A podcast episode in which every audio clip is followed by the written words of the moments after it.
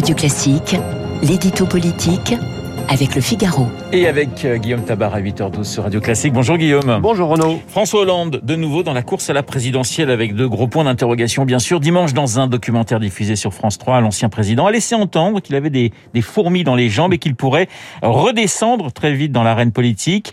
Guillaume, question très directe. François Hollande est-il sérieux? Écoutez, à gauche, hein, tout est possible, tout est possible, même le pire. Euh, on croyait la confusion à son comble, mais pourquoi s'arrêter en si bon chemin?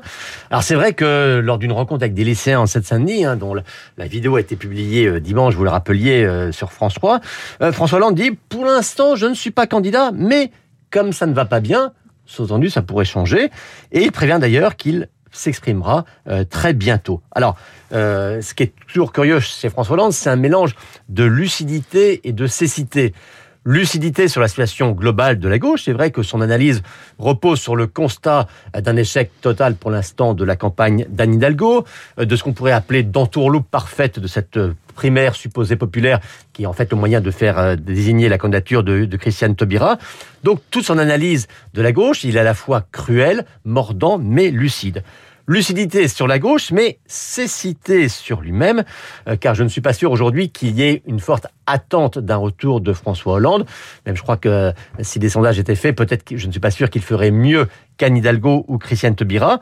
Mais ça, c'est une, peut-être une force aussi de François Hollande, c'est de ne jamais se soucier, en fait, euh, de son image et d'avancer au mieux de ses intérêts. Alors, est-ce qu'il sera vraiment candidat? On va voir ça dans quelques semaines. Le moins qu'on puisse dire, c'est que pour l'instant, les conditions politiques de son retour ne sont pas du tout réunies. Alors pourquoi? Pourquoi finalement cette, cette petite phrase euh, dimanche justement euh, Écoutez, je pense que le, le, fil conducteur de la, de, de, la position de François Hollande, notamment depuis son, son échec euh, en 2017, enfin l'échec de, de, son, de son mandat, c'est d'être dans le déni. Un exemple, François Hollande répète souvent que contrairement à d'autres, contrairement à Giscard, contrairement à Sarkozy, lui n'a jamais été battu.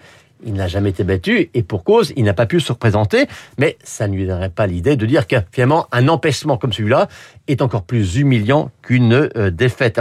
Euh, ensuite, euh, dans le déni, parce que là aussi, je vous disais qu'il avait toujours une analyse très cruelle et très lucide sur la gauche, mais à aucun moment, à aucun moment, il n'a envisagé d'avoir la moindre responsabilité dans la situation de la gauche. Vous savez, on entend souvent répéter que c'est à cause des frondeurs finalement que son quinquennat n'est pas fini. Puis enfin, je dirais qu'il y a ce trait euh, psychologique caractéristique de bien des politiques et a fortiori d'un président de la République, c'est que lorsqu'on a été président de la République, lorsque l'on a été à l'Élysée pendant cinq ans, on n'imagine pas une seule seconde que la suite de l'histoire puisse s'écrire sans, soi, euh, sans, soi-même. François Hollande, lui, a toujours fait de la politique. Il adore les campagnes. Euh, il n'est sans doute pas remis de sa relégation de 2017. Que des fourmis le démangent, c'est une évidence. Pourra-t-il être candidat? C'est une autre histoire.